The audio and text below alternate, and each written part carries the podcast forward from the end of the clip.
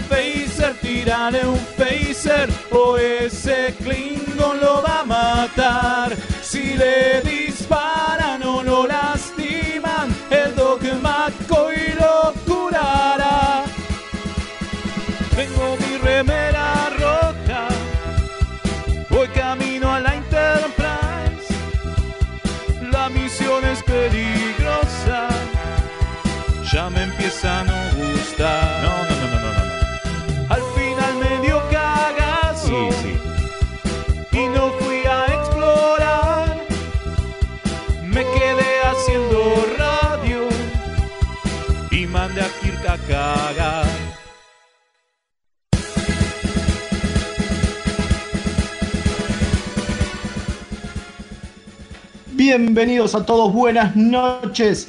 Bienvenidos a un nuevo Remeras Rojas, este programa Treki que hacemos desde la Argentina para toda la galaxia a través de las ondas internéticas de Mixtape Radio.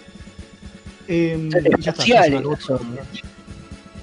También, sí, pueden ser subespaciales, ahí está, me gustó, me gustó, me gustó. Porque aparte, también hacemos el programa para todos los universos paralelos, así que Desnudos. Ah, Sí, todo, todo junto. Como de costumbre, vamos a hablar un montón de giladas sobre Star Trek, porque nos gusta mucho. Y voy a presentar a los que hoy me acompañan, que casi siempre somos los mismos, pero no importa. El señor Velasco, Federico Velasco, y a- al lado, por ahí. buenas, ¿cómo les va? Y ponele que bien, qué sé yo. Está bien, alcanza. Un bien, con bien me alcanza. Con un bien ya estamos, entonces está todo perfecto. Del otro lado de la línea internetica lo tengo al alférez Rubio, Leonardo Rubio. ¿Cómo le va, capitán designado? Acá estamos, Pero- reportándose al servicio. Muy bien, así, así me gusta, así me gusta. Eh, y al lado mío, está así, es- está al lado en serio, porque los demás estamos cada uno en su casita, porque nos gusta respetar el distanciamiento social obligatorio. La tengo a la alférez Kim. Hola, ¿cómo andan todos? Ahí está, ahora sí, estamos los cuatro. Pero aparte, ¿quién está detrás de los controles en la sala de máquinas? Manejando todos los botonitos y las lucecitas para que todo salga bien. El Scotty. Comodoro Gonza. Sí, gordo como Scotty es, así que sí, está bien. Eh, el Comodoro Gonza, que Te va a enojar, ¿eh? En cualquier momento te nos corta. cortar la transmisión. nos va a cortar la transmisión, claro. Eh, sí, porque obviamente detrás de todas las magias está el Comodoro Gonza, porque, como decimos, estamos en nuestras casas, estamos haciendo el programa, casi todo este año en realidad hicimos el programa desde nuestras casas y lo pudimos seguir haciendo porque Mixtape Radio, nuestra casa virtual, se puso las pilas y no cortó como pasó con otras radios, con otras radios online que tuvieron que cortar su programación, sino que invirtió en infraestructura, invirtió en tiempo y generó que todos los programas de Mixter Radio puedan salir igual a pesar de que cada uno esté en su casa Totalmente. y a pesar de que ahora tenemos estudio nuevo, ¿no? Tenemos un estudio hermoso, Sí. El estudio mayor de Mixtape, sí. el estudio mayor de Mixtape. Eh, A 5.400 personas sentadas. sí, parada Pero, 5401. Porque Claro. Eh, Estabas muy cerca cada uno del otro. Claro. Eh, pero bueno, todo eso requirió una inversión, todo eso requirió movimiento. Por lo tanto, si les gusta lo que hacemos, les pedimos que, como de costumbre, nos apoyen con un cafecito. Es solamente entrar a mixtaperadio.com.ar y darle al cafecito que en este momento son 50 pesos. Sale menos que un alfajor. ¿No? Un Nada, alfajorcito tendría que ser, no más que un cafecito. Sí, yo no sé, ya hace tanto que no tomo el colectivo que debe estar como 400 pesos el colectivo. ¿Cuánto sale ahora? no tengo ni idea, pero puede ser. Sí, así que si nos pueden dar una manito con eso para que este programa siga creciendo y esta radio siga mejorando. Eh, aparte de todo el chivito principal, ¿de qué vamos a hablar hoy, Leo? Porque veo en las redes sociales que estás con una cara de. Ah, y estoy una marca en la, en la mejilla. ¿De qué vamos a hablar hoy? terrible, terrible, porque sí, ocurrió un accidente en el transportador y así como en la novela de Dr. Jekyll y Mr. Hyde, se dividieron mis dos partes. Por un lado una buena y por el otro lado otra maligna. Como pasó en un episodio de la serie original, que es lo que vamos a hablar hoy. Arrancamos nueva temática. Así a todo color. Eh, el capítulo es el enem- The Enemy Within, o sea, el enemigo interior, eh, escrito por el querido Richard Matheson. ¿Y cómo se llama la temática de este mes? Porque ya me olvidé. ¡Attack of the Clones! Eh, el ataque de los Oh. clones. Totalmente. Tremendo. Pero eso no es de otra franquicia. Shh, a nadie le importa. La otra vez Ah, entonces-. No tenemos miedo. Entonces, es verdad, tienes razón. Entonces ahora vamos a arran- arrancar hablando del, del primer capítulo de la segunda temporada de Mandalorian. Ah, ¿no? No, Perdón, me no. confundí. No. No, definitivamente. Me Eh, confundí, perdón. y aparte, Y aparte, ¿qué más? Y tenemos un Sin Tripulación No Hay Viaje, que es donde hablamos de los actores de Star Trek. Y esta vez le toca a Matt Wins- Winston, perdón. Que si no saben quién Me es. suena. No, no le suena a nadie en realidad. no, es muy poca gente creo que lo, que lo conozca por, El apellido, el apellido me suena, ¿eh? El apellido, sí, ya vamos a hablar de eso, sí. Vamos a hablar del agente temporal Daniels, ¿no? El actor detrás de ese gran personaje de Enterprise. Con una historia interesantísima. Investigando para esta nota me di cuenta que Daniel solo aparece en seis capítulos. Para mí era muchísimo más. Mira, Totalmente. Nosotros habíamos ocho. leído Uno, ocho. dos, tres, cuatro, cinco, seis, siete, ocho. Ocho con capítulos. toma el fe. Ocho episodios. Bueno, está bien, puede ser. Está bien, Nancy. Es que cuando termina una mano para empezar la otra le cuesta. Es que hay dos que son dobles. me- No, hay dos que son dobles, por ahí es por eso. Ah, puede ser Ah, eso. Sí, claro. claro, muy cortados como uno solo, las dos. Puede ser, puede ser, puede ser. Pero bueno, aparte de eso, aparte de lo que vamos a hablar hoy, obviamente tenemos las efemérides como de costumbre, pero aparte de eso, hubo un eh, viernes de Discovery, porque como decimos siempre en nuestras redes sociales, tenemos el viernes de Discovery donde podemos charlar y eh, spoilear tranquilos, ¿no? sin problemas, sin que nadie se queje. Bueno, hubo un montón de movimiento porque estuvo bueno el episodio, ¿no? La gente de la tierra, viejo. La gente de la Tierra. Raro que lo único que quieran ir a hacer a la Tierra es abrazar un árbol, pero bueno. Es una filia, debe ser una filia del siglo XXV, ¿no? Yo estaba esperando la estatua de Woodby ahí, no sé por qué no hay. Es verdad. O la de es O'Brien. Yo, claro, la, la de O'Brien tiene que estar. Tiene que estar. Yo estaba esperando que, que pasara alguna cosa más. Digo, mamá, ese árbol medio sacado de la galera, no, no. No es una referencia a nada, nunca. No, sí, hace referencia, es el árbol donde se acostaba Picard eh, entre Sí, clases. Zaraza. Y parece que es un árbol para toda- todos los reclutas van al árbol ese. Claro, es el árbol de. Claro, tal cual. Es una fija. Si vas a la academia te vas a recostar ese árbol. En ese Claro. árbol. Sí, igual, bueno, eh, hablando un poco de lo que son los comentarios que tenemos en las redes sociales, hubo uno que me gustó mucho, que es que a Harry Kim no le gustó el capítulo para nada, porque claro, Book pasó de ser la nada misma a teniente. ¿no? El pobre, el pobre Kim siempre alférez. Como lo tremendo, como lo cagaron. Cómo lo cagaron. Ascienden a cualquiera acá. Ahí, ahí viene la movida de Rick Berman, me parece. No es de Janeway ni nada del otro tiro, eran los títeres de afuera meta, ¿no? Totalmente. Eh, igual, ¿a ustedes qué les pareció el capítulo? Porque es cierto que tuvo una buena. Como ves, hay gente que, por ejemplo, tenemos, hay un comentario que estoy tratando de buscarlo que dice que es el mejor capítulo de todo Discovery hasta ahora. Es un poco exagerado. Epa, eso. Me pareció No, mejor el se anterior. fue. Acá está. Martín Pérez en Facebook dice: Amé completamente este episodio, fue brillante la ética y moral de Star Trek perfectamente reflejados. El mejor episodio de la serie hasta ahora y uno de los tres mejores episodios de la serie. Se está notando que después del quilombo de showrunners cambiantes en la primera temporada y media, ahora tenemos un rumbo claro. Y obviamente después Sí. tira pensamientos específicos. Sí, pero, ¿no? No a, ver, sé si para coincido, tanto, a, ver, a ver, coincido en que se nota que esta temporada tiene un rumbo mucho más claro. Sí. Esto viene mucho mejor encaminada que, que, que- que las anteriores. Pero a mí el capítulo se me hizo un capítulo bastante de relleno.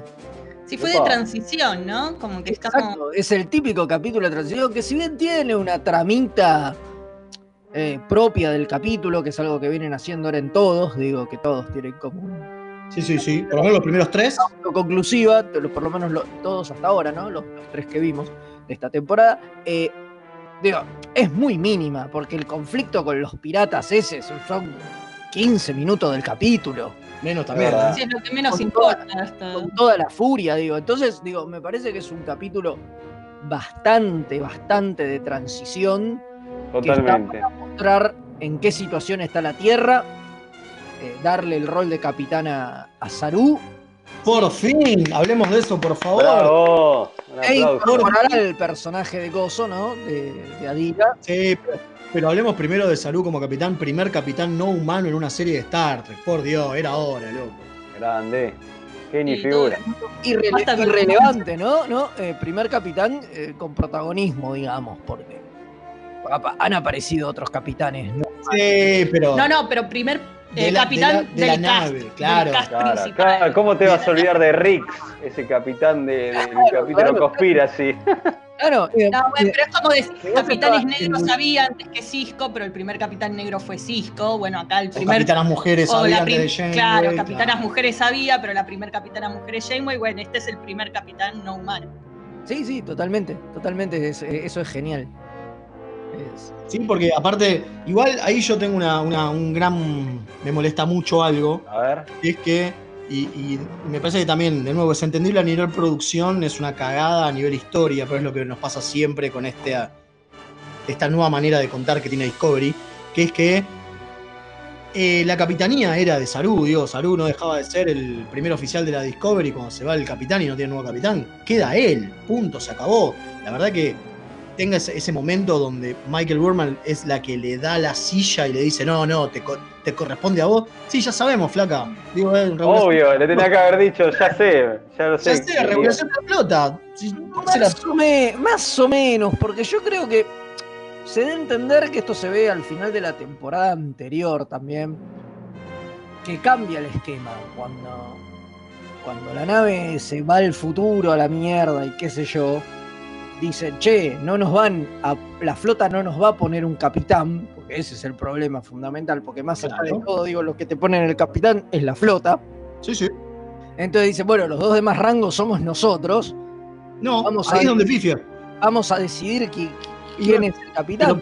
Perdón, pero ahí es donde pifia. Porque Saru es el primer oficial y ella es la jefa de ingeniería. Va, ni siquiera es jefe de ingeniería, es científico. Es el oficial científico. Científico. Es como que me digas, Diana tiene rango de comandante. Vos me decís que si falta picar se queda ella con el primer puesto en vez de Riker. No, claro. Claro. A ver, no, no sé. Y de nuevo, y de nuevo, es entendible a nivel producción, porque es como decimos siempre, la protagonista, el foco del protagonismo está en, en el Sonico Martin Green. Se entiende, está todo bien, ¿sí? Digo, por el lado, digo, si nos vamos a nivel a nivel backstage, lo entiendo y es bueno, está bien. Ahora, si me meto in universe, no tiene ninguna clase de sentido. Ni pero ninguna, ¿eh? Claro. Pero Totalmente. bueno, No sé, o sea, a ver, el capitán, a ver, capitán provisorio, mientras no está el capitán, obviamente es el primer oficial. Pero cuando hay que nombrar a un capitán, puede ser cualquiera de la comandancia. Digo, que en el Enterprise se dé natural que lo nombren a Riker, ponele, de- lo pongan a Riker de capitán interino. De hecho, cuando vimos lo mejor de ambos mundos hace no demasiado, a Riker lo ascienden y lo nombran. Y le dicen, usted va a ser el capitán y fulano es su primer oficial, pero si querían le enchufaban un capitán de otro lado. está bien, está bien, pero acá no había eso, eso es a lo que voy. Y Pero ¿sabes qué? podés Como pasa en, en, Pero en en capítulo cadena de mando, que, que le viene, que viene Jellico, ¿no? Que viene Jellico, claro. Pero yo voy a otra cosa, yo voy a pensé en Valiant, el capítulo del Red Squad, que, que se mueren todos y ¿quién queda? Y el que tiene que quedar. ¿Por qué? Porque en ese momento no tenían contacto con la flota, en este momento tampoco tienen contacto con la flota en el siglo 31. es lo que hay. Entre los cadetes eligieron al que tenía, digamos, mayor rango y de comando, ¿no? Exacto. Porque no es lo mismo ser mayor rango y ser ciencia, que en realidad, si vamos al caso. También se eh, podría hacer, ¿eh? Sí, También podría ser. también podría ser. Pero bueno, digo, hay una escala, hay, es como que hay un escalafón y existe ese escalafón. Pero bueno, de nuevo, es una nimiedad eh, porque... en- Sos molesto y a vos te molesta. no, porque digo, con esas boludeces le dan pie a los haters, ¿entendés? Digo, Ah, le dan para mí no, porque era algo que había quedado plantado, como digo, la temporada anterior. Y a nadie le molestó. Digo, cuando viajan y dicen, che, ¿y quién va a ser el capitán? Se miran Salud y Michael y dicen, bueno, cuando lleguemos lo decidimos. Sí, pero eso es boludísimo, porque eso es, eso sí es re gancho de guion. Es como, sí, estamos diciendo esto porque el guion lo demanda y queremos dejar el suspenso para la temporada que viene. claro, Eh, se nota que es eso, ¿entendés? Es un. Es, no te podemos decir ver, lo que se hace con sí. suspenso, no es porque tenga sentido en el momento. ver, que- No, a ver, sí, pero también tiene que ver con, somos los oficiales de más rango y, y qué sé yo, por ahí Salud está cómodo siendo primer oficial. Digo, a ver, le pasaba a Riker todo el tiempo. No, es obvio que Saru quiere ser capitán, lo viene diciendo hace un montón. Sí, igual de nuevo, eh, a ver, eh, yo voy a que me parece que esto es darle letra al hater que se agarra de eso y no disfruta el resto del capítulo. ¿Entendés? Digo, me parece que es con esas boludeces. Sí, no importa, pero eh, digo, es darle de comer. Ah, hablando de haters, ¿me puedo quejar de cosas? Sí, obvio. Dale. ¿Saben qué me molesta? Que eh, Michael viene teniendo un arco, ¿no? En el arco de Ma- eh, como personaje, en el arco de Michael logró crecer un montón la temporada pasada en esto de darse cuenta de que ella no es la dama del universo absoluto por más de ser la prota y que no puede andar tomando decisiones unilaterales porque ella se piensa que sabe más que todo el mundo. Pues se O sea, supone que eso fue claro, toda la primera Se temporada. supone que entre primera y segunda temporada ella aprende a esto, a no andar tomando decisiones pensándose que es la que y de que ella carga con el, eh, el El universo en los hombres, eh, en los hombros por su culpa y todo eso, como le dice Spock. Uno diría que aprendió un montón, ¿no? No. Bueno, es como que ahora con, con la excusa de, bueno, estuve mucho tiempo fuera y tuve que dejar las normas y tuve que aprender a sobrevivir de otra forma, le dan la excusa al personaje de retroceder y volver a hacer cosas unilateralmente, sin confiar en sus compañeros, sin decirles lo que va a hacer y haciendo la suya. Y me molesta eso, porque es, es un retroceso de personaje que por lo menos le dan una explicación y no es un reset button, pero es un reset button y me molesta un poco. Hay que ver a dónde lo llevan, sé que es, mo- es temprano para andar haciendo, agarrándose de las vestiduras. Pasó un año, a ver, para mí es claro, pasó un año y No. encima. Pasó un año Y no, No, pero a ver, hablo a nivel. Por a ver, yo entiendo la explicación que dan y entiendo que es una explicación, pero me molesta a nivel arco del personaje que lo hagan retroceder a hacer las mismas pelotudeces de antes, ¿entendés? Ahora está bien, es con otra excusa, pero es va a ve- volver a hacer las mismas pelotudeces de antes. Saru va a volver a no poder confiar en ella porque ella va- se va a mandar Ah, a que sí. eso no, yo creo que eso ya no. Es molesto. Me parece que eso ya quedó Esperemos que no, por- favor. En la Sí, escena de con eh, la escena final medio, me sí, parece que, ¿no? pero igual es, sí, pero es ese es lo que ella, Sí. a ver, lo dice en el capítulo, mejor pedir perdón que permiso. Sí, sí, sí. Y es lo que hace, pide perdón en vez de pedir permiso y es como dice, lo perdonamos porque ahora la queremos, Eh, pero dejate de me molesta. A ver, me molesta a nivel eh, arco, si el personaje va a evolucionar y va a aprender, me molesta que lo involucionen por más que me lo explique, me, me pongan excusas de por qué Ah, involucionan. sí, sí, sí, sí. O sea, que, que sea justificado. Sí, está Sí, bien, eh, lo justifiques no lo hace eh, ser una buena idea. Claro. claro. Este capítulo lo dirigió Frakes, mirá, esto se me había escapado. Sí, este capítulo eligió Frakes y yo puedo ponerme en molesto con todos los que dicen, ah, no, si lo dirige Frakes, seguro va a ser un capitulazo. ¿Se fue da un cuenta cuando lo dirige Frakes o no? Dale, muchachos. No, mira, la verdad mira. que no, por mi caso no.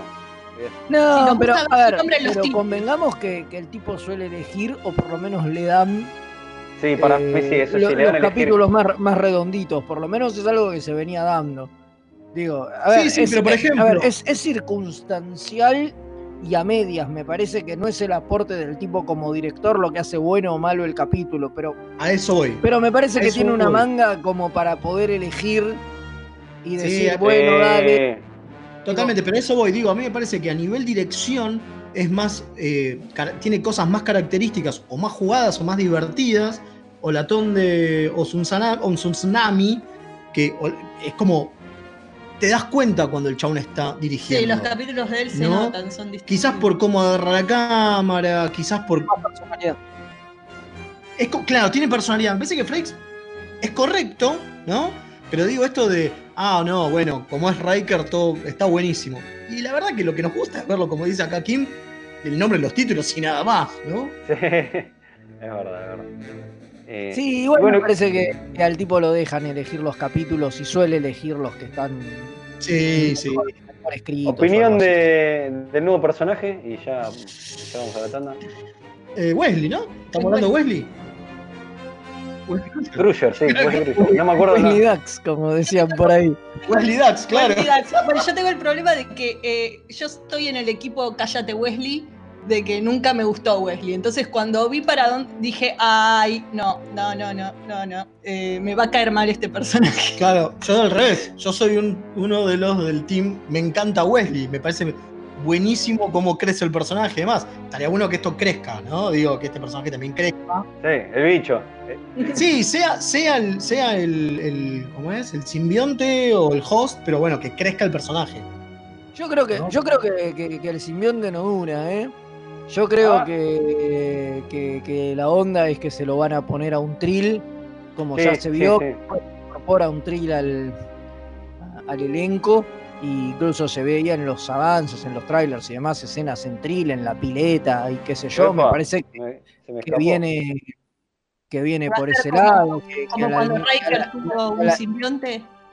Sí, para mí que al almirante este lo van a sacar y, lo va- y se lo van a poner a, a- a un trill, lógicamente. Como Dios manda. personaje que quedará, pero ya sin, sin la unión con el. con Sí, el sí, sí, pienso igual, pienso igual. me, me imagino, me imagino que la aparición después de un personaje trill y demás vi- viene por ese. Viene por ese lado, digo. Ah, Sí, no, por favor, que no sea Dax, interesante, ¿eh? si no sería Por favor, que no sea eh, No, no. exploran el tema de un humano con un simbionte, pero es algo medio raro, digo, no sé. Sí, sí, sí. Sí, tengo un mensaje para acá mí de. lo, de- lo dirá Trill es para esto de tratar de acceder a los recuerdos que no puede y enseñarle a, hacer, a conectarse con el simbionte a la humana, al, A Dira. al humano. Eh, y igual hay que ver cómo es, me gustaría ver cómo explican el tema de que eh, Riker cuando tiene el simbionte adentro, eh, medio como que empiezan a morir los dos, cómo explican de cómo solucionaron esto en este Está caso. muy bien, está muy bien. Pasaron, 31. pasaron mil años. Claro, a esta altura, a esta altura, viejo, ya no muere nadie. Y me, Por lo y me menos de gustó, me gustó el desconocimiento de que los Trill tienen un simbionte, cosa totalmente lógica. Que cuando vienen y les Claro, dicen sí, "Los sí, sí. Trill tienen un simbionte, ¿qué carajo es eso? Claro. eso? Sí, que se los Totalmente, totalmente. sacan la información de la esfera, de los datos de la esfera esa que tuvo. Sí, sí, sí. Bueno, eh, una cosa que me olvidé, porque soy un tarado, es decir, el teléfono Epa. donde nos Sí, te iba- se lo iba a recordar, capitán. Sí, Sí, pero, y, pero no me lo recordó. Mal. De mérito. porque no usted. estábamos embalados acá. Estábamos ¿Cómo de- embalados acá en el baile. Como de costumbre, nos pueden mandar sus mensajes al WhatsApp de la radio más 54 911 5952 0234. Lo repito, más 54 911 59 52 0234. Y ya nos llegaron algunos mensajitos. Acá alguien nos corrige, eh, nos dice que ya hubo capitán no humano y que fue Spock en las películas. Eh, yo digo que no cuenta. Ah. No, porque no fue de la Enterprise. Si además no lo vimos al mando realmente, porque Claro. Kirk le saca el mando enseguida, así que. Sí, a los cinco minutos se lo saca. Sí, no, no cuenta, no cuenta. Eh, un saludo desde el cuadrante Chile, el capitán Cristian Ibáñez, obviamente de la NX03. Eh, dice, se mantiene la campaña Kim Consejera, dijimos Bueno. que no quiere.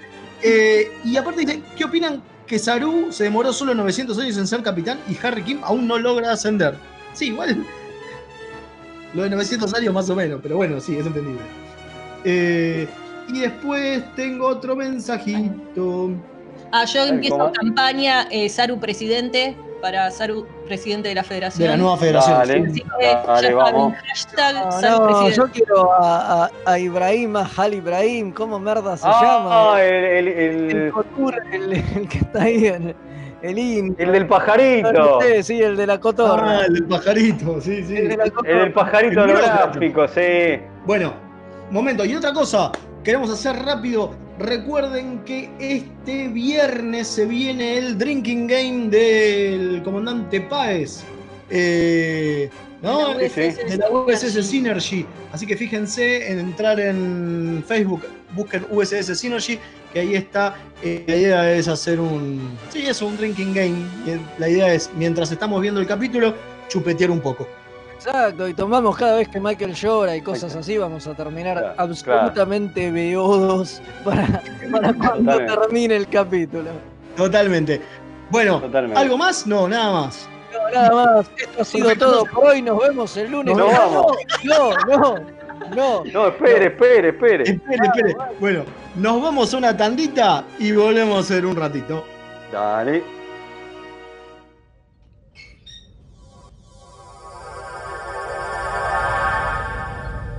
Remeras rojas. Los que sobrevivan vuelven después de la tanda.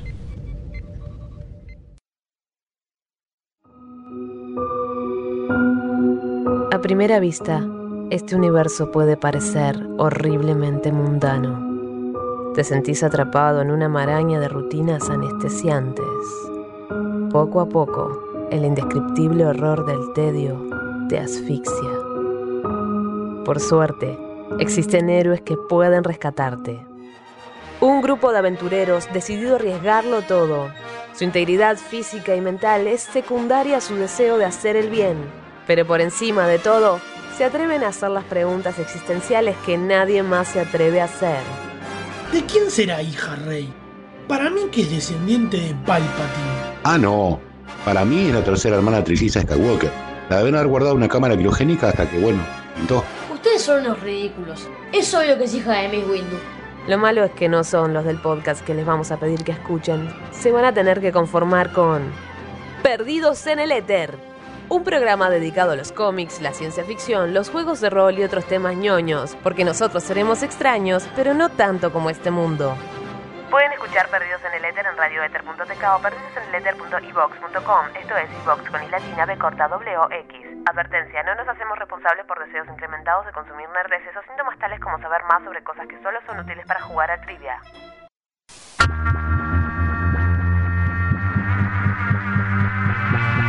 Yo soy Madame Tulib. Para mí la mente es un diálogo interno y externo. Cargadas, juego las 12. La experiencia como única autoridad. Come la mierda.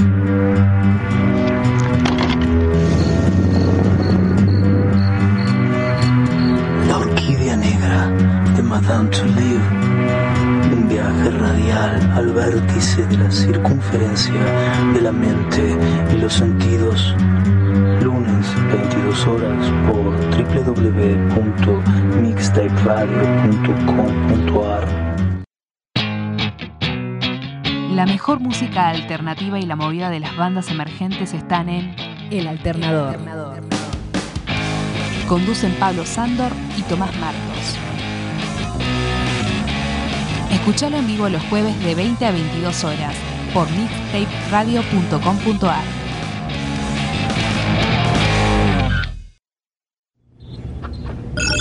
Incoming transmission. Acá hay espía romulano, viejo. Acá Sí, el sí, pendejo sí, nos sí, está sí, metiendo nos el están- perro. Nos están espiando, lo- los romulanos ya vinieron con la sonda rectal, están viendo a quién le hacen el hisopado. Remeras rojas. Llevando la cuarentena a otro nivel.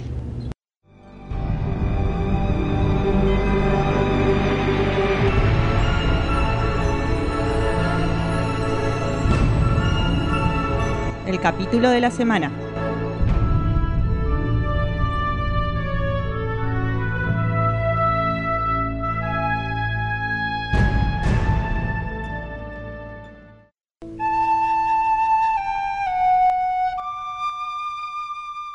Qué linda.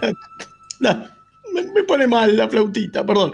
Eh, volvimos, volvimos después de la tandita. Vamos a hablar de el capítulo de la semana, el primero de la tanda de capítulos, Attack of the Clones. Claro, porque vamos a hablar de The Enemy Within, el capítulo 5 de la primera temporada de TOS, ese que ha generado tantos memes, ¿no? Es verdad.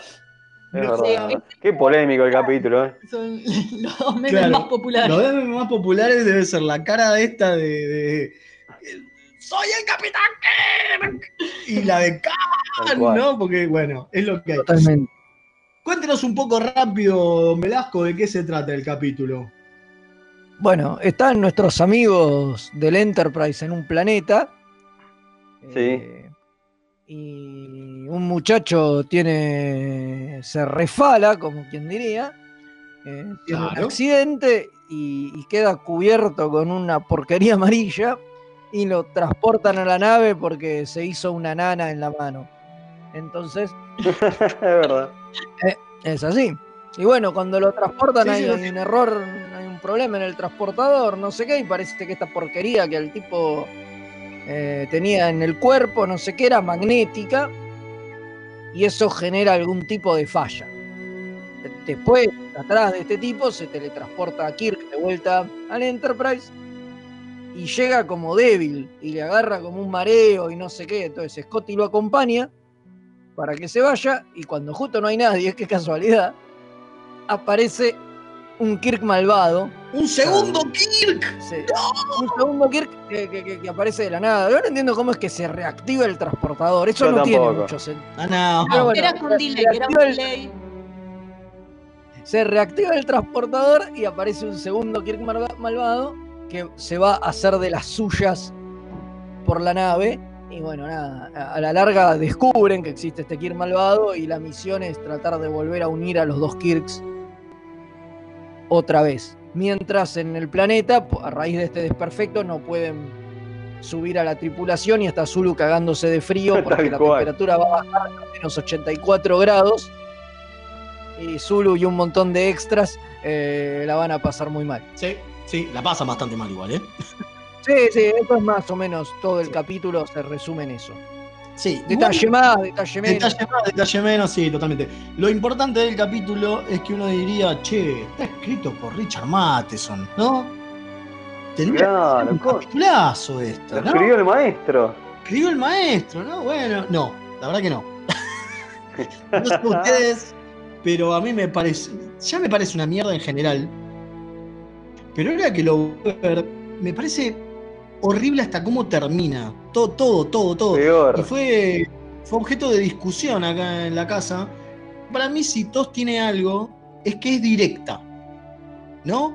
Digo, para mí TOS no tiene dobles sentidos, no tiene subtexto. Para mí TOS es, como decimos siempre, un chango con la cara mitad negra, mitad blanca, peleándose con otro que tiene mitad blanca, mitad negra. ¿No?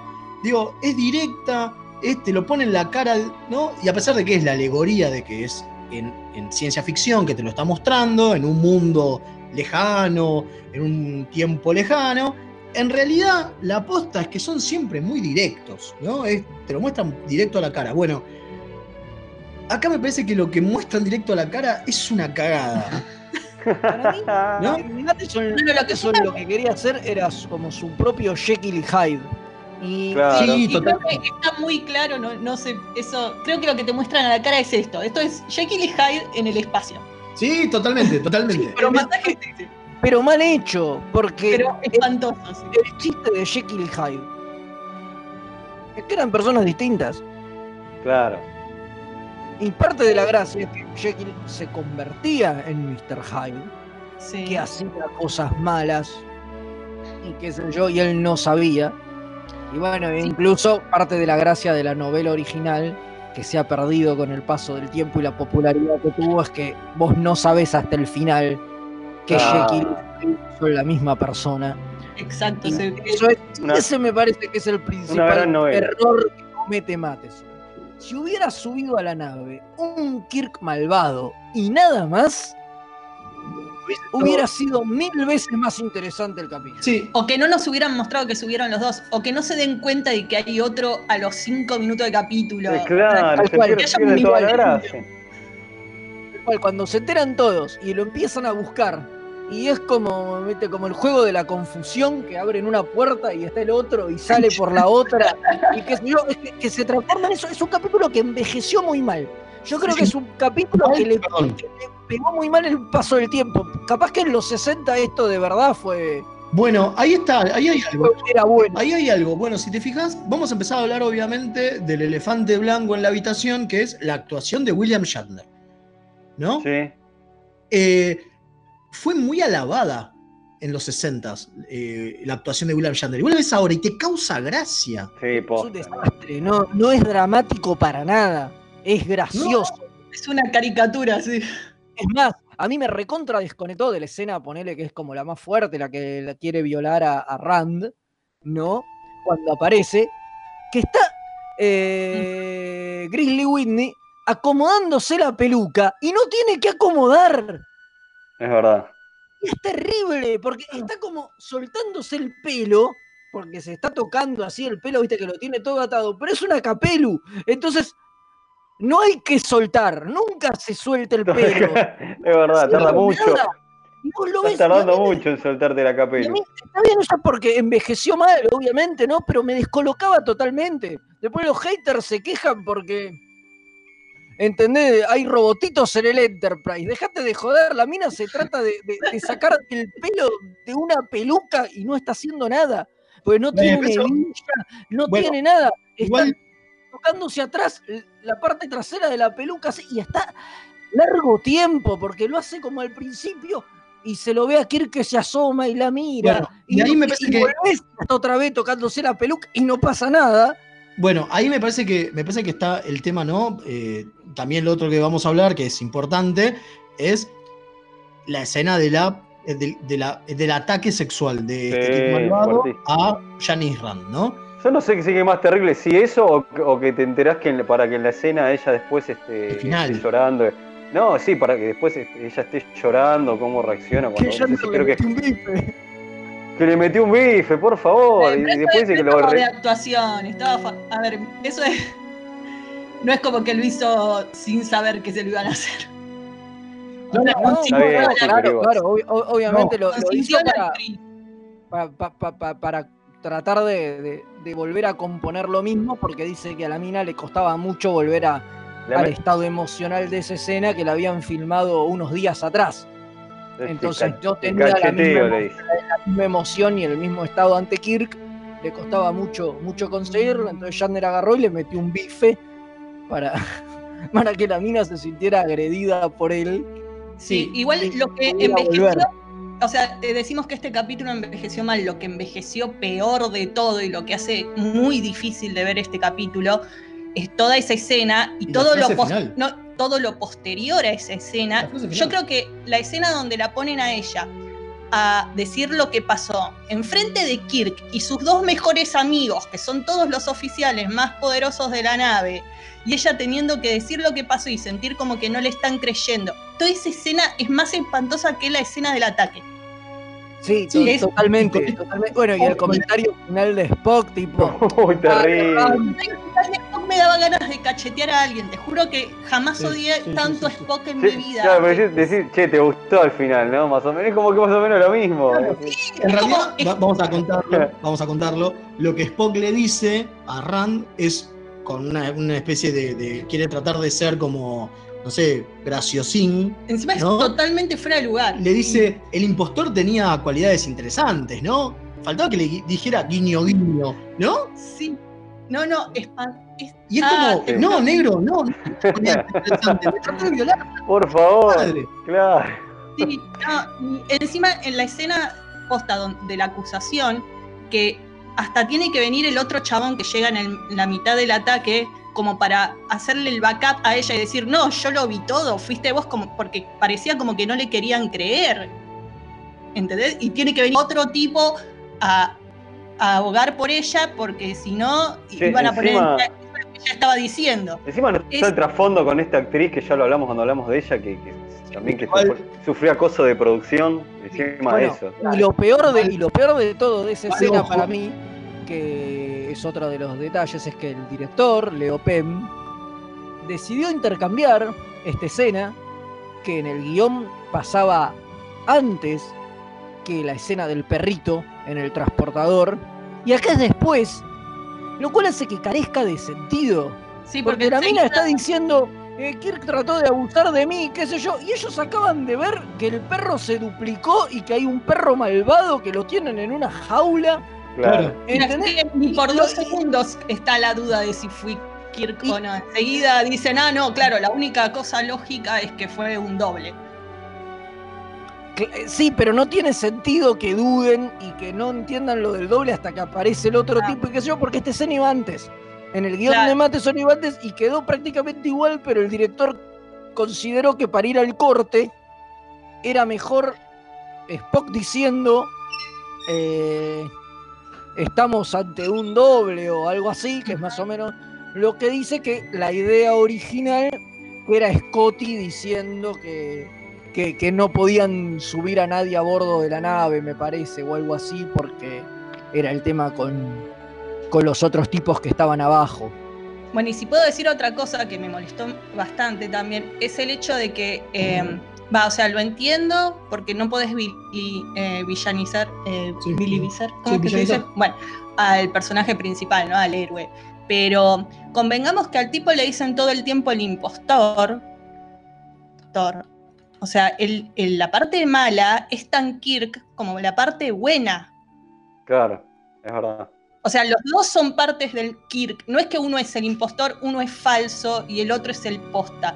Los dos son Kirk.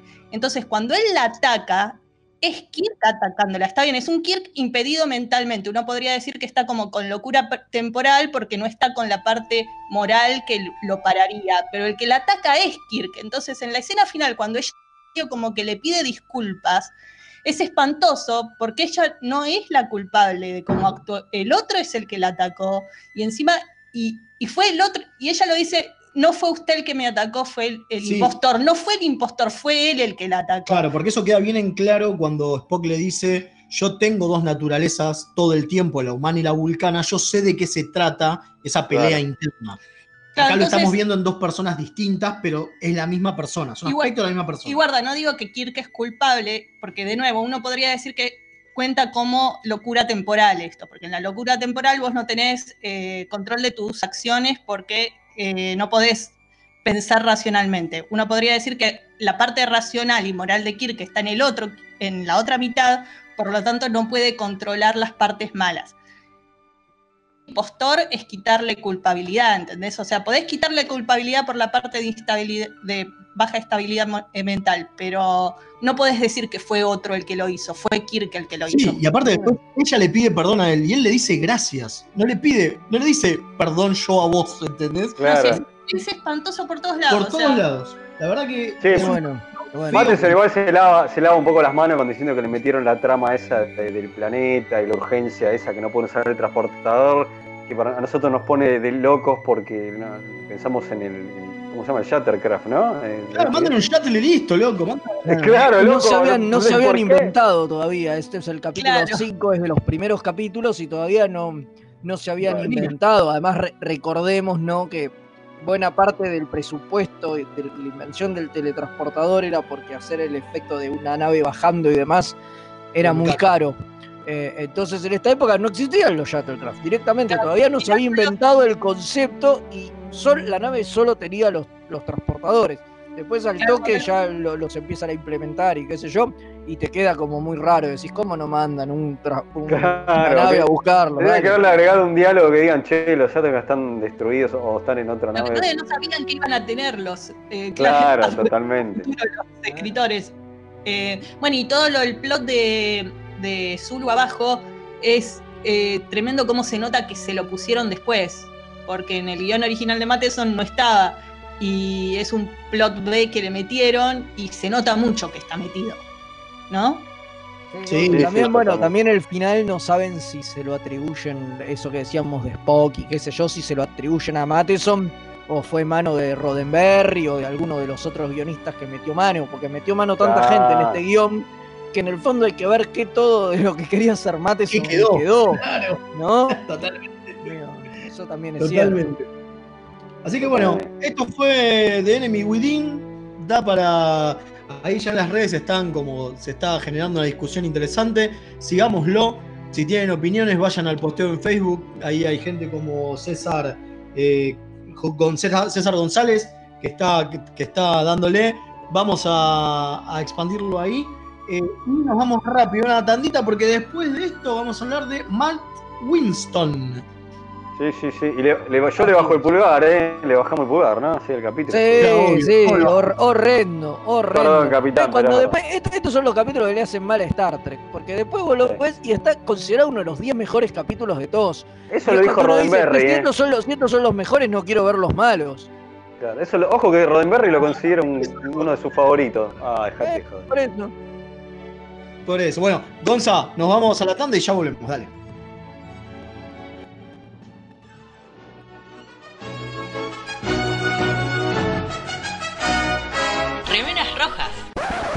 Es lo que hay.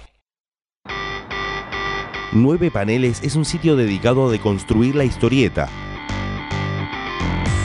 Reseñas, informes y podcast dedicados al medio. El podcast de Nueve Paneles. Hermandad Condenada. 60 años después. Eventorama. Gen Mutante. Distinguida competencia. Búscanos en 9paneles.com, también en Facebook e Instagram. Toda la oscuridad de la noche al mediodía de Mixtape Radio. Midnight Madness. Porque en algún lugar del mundo es medianoche.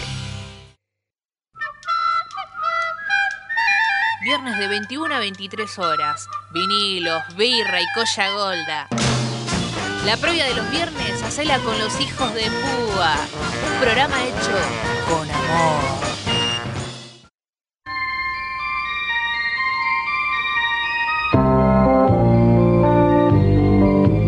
Ganador del Oscar, Christopher Plummer, que interpretó al temible capitán Klingon Chan en la sexta película Aquel país desconocido, pasaría la historia por ser pelado, usar un parche en el ojo y tener una batería de citas de Shakespeare para cada ocasión.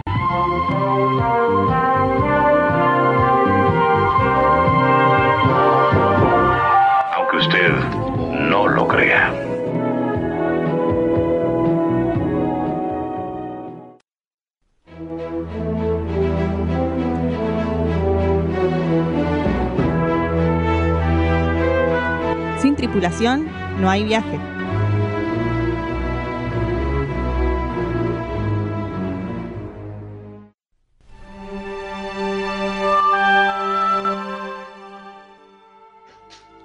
Y volvimos después de la tandita. Gracias, Jack, por dejarnos el dato curioso de la semana.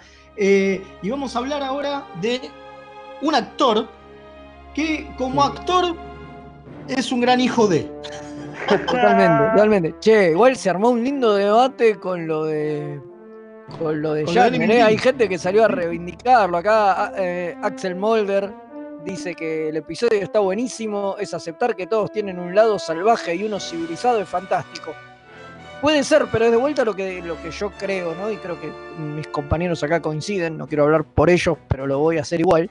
Eh, que, que es que, que quedó viejo, que está bien, pero es un concepto hoy ya muy remanido. El de el lado salvaje y civilizado dentro de una misma persona y qué sé yo. Y, digo, y por ahí lo criticable del capítulo es eso. Es como digo, capaz que en 1960 esto todavía había cosas para decir al respecto y, fue revolucionario Claro. en su momento. Pero hoy, con tanta agua cor- corrida bajo el puente, digo, nos queda solo la mala actuación de Kirk y nada más. Sí, totalmente. Eh, como decíamos, estamos hablando en Sin Tripulación No hay Viaje de Matt Winston, el eh, agente temporal Daniels de Enterprise. ¿no? Sí, que llegó a, la, llegó a la actuación a eso de los cinco años gracias a su padre. ¿Por qué? ¿Quién era su padre, Leito? Me suena su padre, ¿eh? conocido quizá lo tiene porque era Stan Winston. ¿Le suena un tipo de los efectos especiales? Quizás lo Mm. tengan de, de haber laburado en películas con Cameron, de... prócer de, de los efectos especiales. ¿Se acuerdan en algún momento cuando. ¿Se acuerdan en algún momento cuando dijimos, porque seguro nos pasó, che, ¿vos ¿viste ese tiranosaurio Rex? En Jurassic Park parecía real. Bueno, lo hizo este tipo. ¿Viste Claro. cuando eh, to- todos estábamos este, eh, cagoneados porque el, el, T, el T800 se movía y era, parecía posta? Bueno, lo hizo este tipo. Sí, sí, sí. O sea, ¿Vieron él y cuando su, y su a gente, a Predator? ¿Eh? Él y, él y su gente, claramente. Sí, obviamente, pero bueno, son cosas que inventaba él. ¿Por qué? Porque sí, Stan Winston era un grosso de, la, de los eh, efectos prácticos. ¿Y qué pasó? Lo del Predator momento- es así, porque claro, te, te lo corté, perdón, lo del Predator es así, el diseño era, no, no convencía para nada y vino Stan Winston, que recomendación de Arnold, según cuenta la leyenda, y le dijo, este este muchacho te lo rediseña del, del carajo, bueno, y así surgió el Predator que Y conocí. ahí quedó. Pero hoy no hablamos del padre, ya estamos hablando ¿qué del padre hoy. Pero ¿Por qué estamos hablando del padre y no de Matt? Porque Matt vivió en una casa donde todo el tiempo había estas cosas. Había eh, props, había disfraces. Él dice que tiene el primer recuerdo de su padre a eso de los dos años, cuando abrió la puerta del baño y vio un mono sentado en el inodoro cagando. Era su padre que estaba probando un traje de mono. No, increíble. O sea, es Hermoso. increíble, pero hermoso. Eh, Hay que crecer así. hay que crecer en una casa así. Claro, porque él decía, bueno, Winston después fue un imperio o una empresa importante, pero la verdad que en mi casa su taller era una mesada en la cocina en un departamento de dos ambientes. Claro, tenían Claro. que convivir con eso. Y por lo tanto, Matt Winston iba mucho a los rodajes, porque su papá laburaba de eso. Claro, ¿cómo? ¿Y Imagínate. qué pasó? Un día se dio cuenta y lo miró al viejo. Un día se dio, lo miró al viejo y le dijo, a eso, a eso de los cinco años, había visto que durante la noche anterior el padre estaba pegando con unas cosas que no pegaban y se, se había sentido medio mareado con el pegamento y le decía, no, correte, andate porque es medio peligroso, qué sé yo, como que la sufrió. Y fueron al otro día al set. Y él lo miró en el set y le dijo, papá, me acabo de dar cuenta de algo. Yo cuando sea grande quiero ser como ellos. Como los que usan tus trajes. Porque ellos se divierten. Vos la pasás mal. Mirá y ahí vos. comenzó su carrera de actor. En ese momento comenzó su carrera de actor. Obviamente, actor de niño, ¿no? Digo, en cosas del colegio, qué sé yo, pero es como que su pasión fue la actuación. Eh, y ahí es como, por ejemplo, termina en Star Trek. Según nos decía Fede, ¿quién es que el que lo, el que lo castea? Es eh, Robert McNeil, ¿no? Eh, Tom Paris, para los amigos, es, el que, es el que hace el capítulo donde, donde él, él aparece. Entonces es, es, el, es el director de Cold Front, que es eh, su primera aparición, entonces fue el que lo, el que lo castea. Y dice que él hizo el casting como muy como muy suelto, como muy, muy, muy alegre el personaje, qué sé yo, y después cuando lee todo el guion dice, ah, pero yo soy una especie de policía temporal, debería ser más serio, qué sé yo, y que, y que McNeil eh, le dijo que no. Me dijo, no, no, a mí, hacelo como lo hiciste en el casting, lo que me gustó es como esa frescura que tenía el personaje, porque vos estás con Archer y vos tenés que pensar que Archer es el primer capitán del Enterprise es uno de los tipos fundamentales en la fundación de la federación. Es como que vos te encontrés con Abraham Lincoln, le dice. O sea, vos, vos lo tenés que pensar así. Es una figura histórica importantísima, es una mega celebridad histórica Es como estar con Scott Bakula, le dijo. con la que, con la que vos estás. y dice que, bueno, que, que el tipo lo laburó un poco, un poco así, desde ese lado, y que, y que funcionó bastante, bastante bien. Y que dice que, Su bueno, primer nada, trabajo que. como actor. ¿Eh? No, dale, dale, siga. Siga, siga, siga.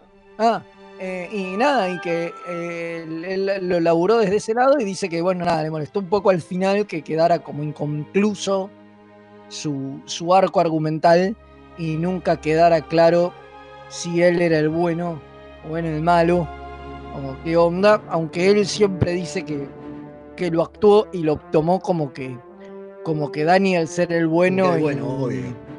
y cómo es que se llama eh, Ahí el- lo que me el- parece- el Sullivan era eh, Pero tiene era un Sadik, cierre la- eh, eh, claro. era era el era, era el era el, era el villano. Villano. Que Pero tiene un cierre habido- la historia. Pero dice que si hubiera habido un cambio ahí, igual no le importaba porque lo que él dice que es cierto es que los villanos nunca se ven como villanos. Dice, incluso Es verdad. Attila y Hitler se consideran a sí mismos buenas personas y están convencidos de que lo que están haciendo está bien. Entonces, él en el fondo lo, lo laburaba el Claro. personaje de esa manera. Totalmente. Su primer, su primer este, trabajo fue en la, tele- en la televisión en Married with Children en 1900. Mira. Trabajó en un montón de lugares. Sí, pero, ¿Sí? pero importante es que estuvo en Galaxy Quest. Bueno, pará, pará, ya Sí. llego. Porque antes de eso, estuvo en el Club de la Pelea. Estuvo en Beverly Hills 9210. En la Mira. segunda. Eh, como dijimos, en inteligencia artificial. Laburó con un montón de grosos. Que obviamente. Ahí es donde vos decís, ¿lo habrán llamado por el apellido? ¿Qué sé yo? Laburás con Spielberg Sí. y medio como que, ¿no? Y obviamente laburó de en Craven. Galaxy Quest. Es uno de Sí, Claro. totalmente. Y eh, ¿qué pasó? En algún momento, en el año 2008, él eh, se muere, su padre, Stan Winston, muere a los 62 años, muy joven. Y él cuenta que se sintió como que en realidad el padre era para la familia, para su madre, su hermana y él, era como la fuerza que llevaba todo, ¿no? En la familia. Comandante en jefe. El comandante en jefe le dijo en un momento, exacto. ¿Y qué pasó? En 2008 dijo, bueno, eh, no, yo tengo que hacer otra cosa, no, no puedo. Y estuvo un año medio deprimido, no, no pegaba ningún laburo importante, qué sé yo, y dijo, yo tengo que hacer otra cosa. Y dio vuelta su vida y no dejó la actuación, pero casi, digo, tiene algunos créditos de alguien más, porque sigue siendo una pasión, pero pasó a hacer otra cosa. ¿Qué es lo que pasó a hacer? Generó la mm, eh, Stan Winston School of eh, Artes. Character Arts. Ahí está, Character Arts. Que es una escuela donde le enseña a los demás, a la gente, el arte de su padre. Pero obviamente, como él no es artista de efectos especiales, si bien.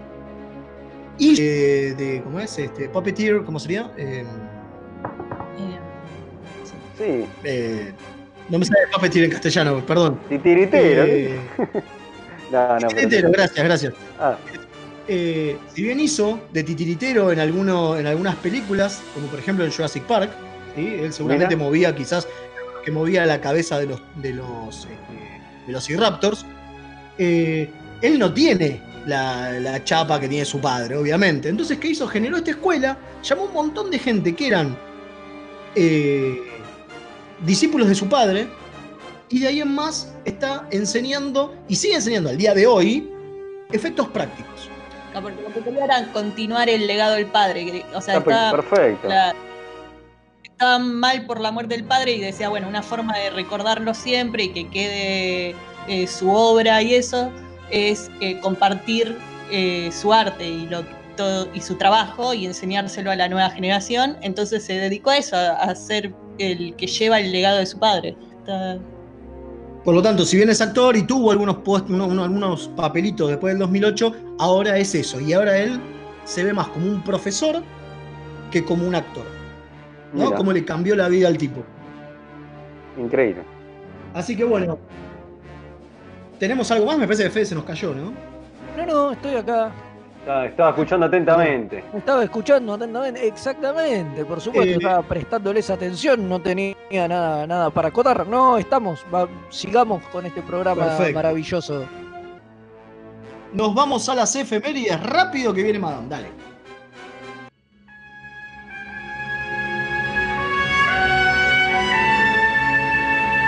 Esta semana en Star Trek,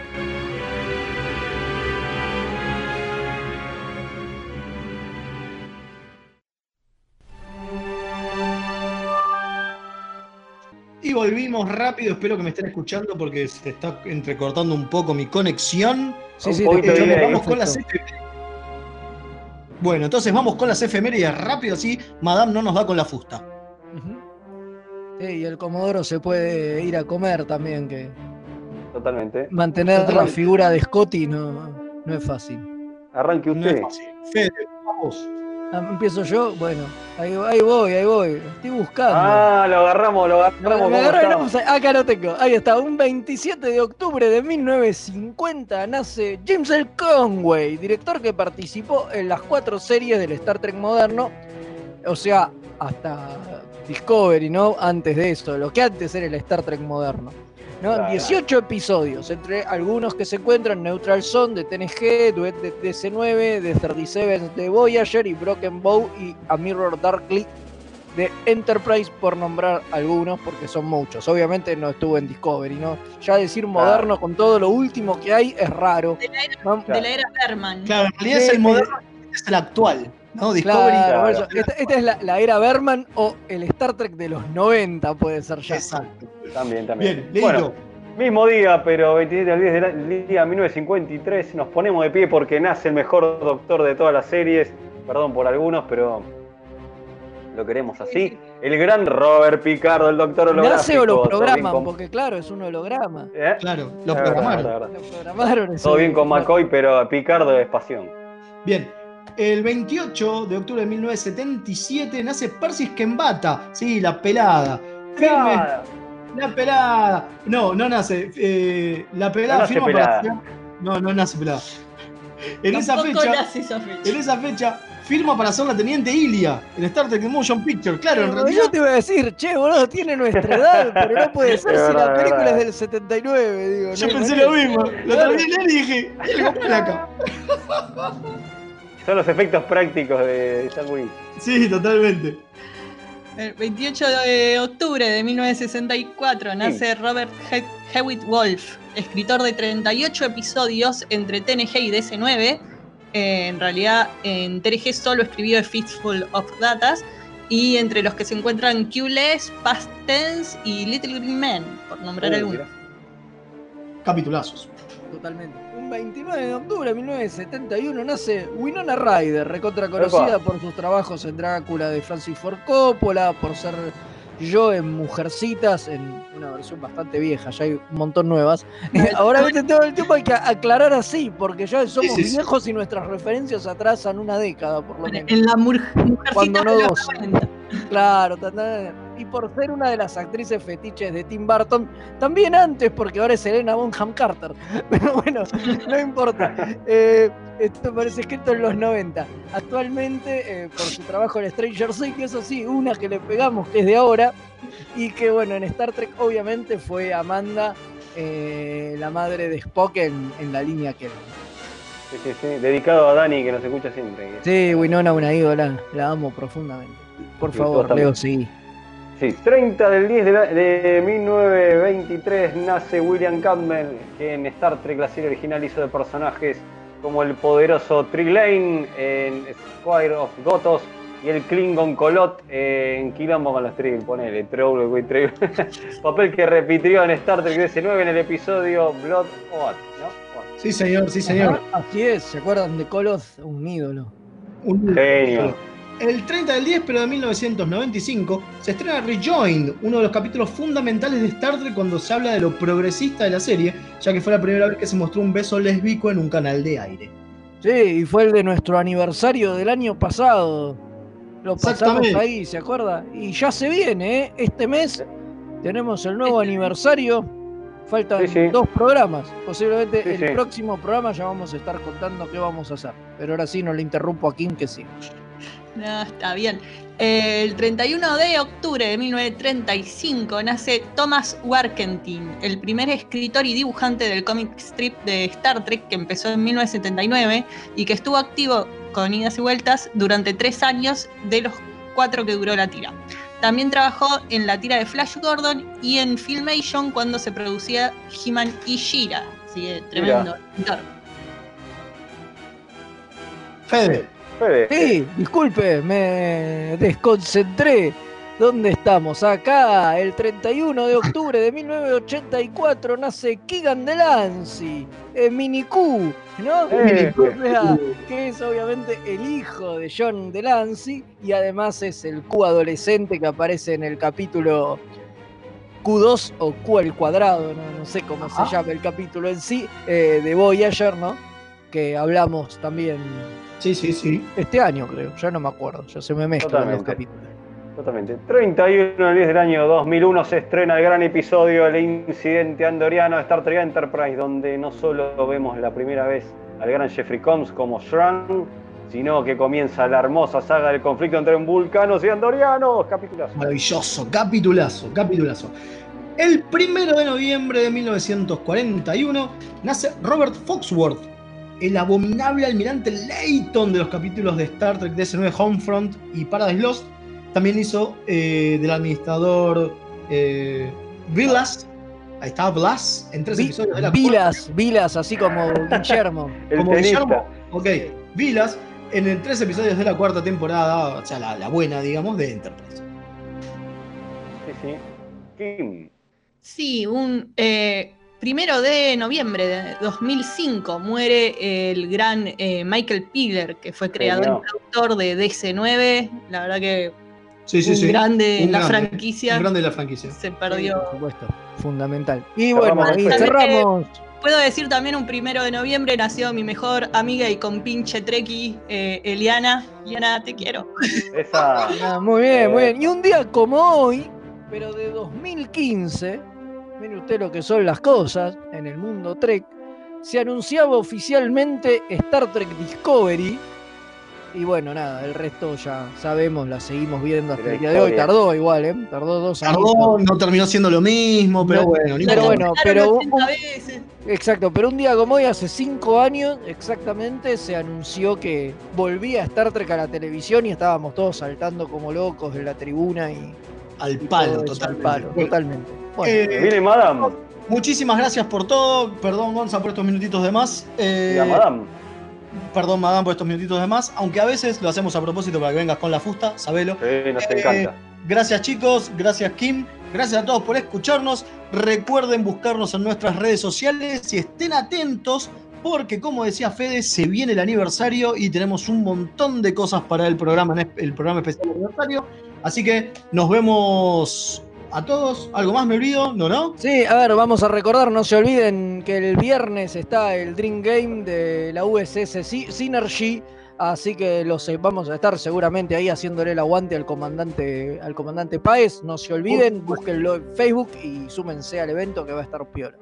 Listo, eso es todo. Eh, Comodoro, energice.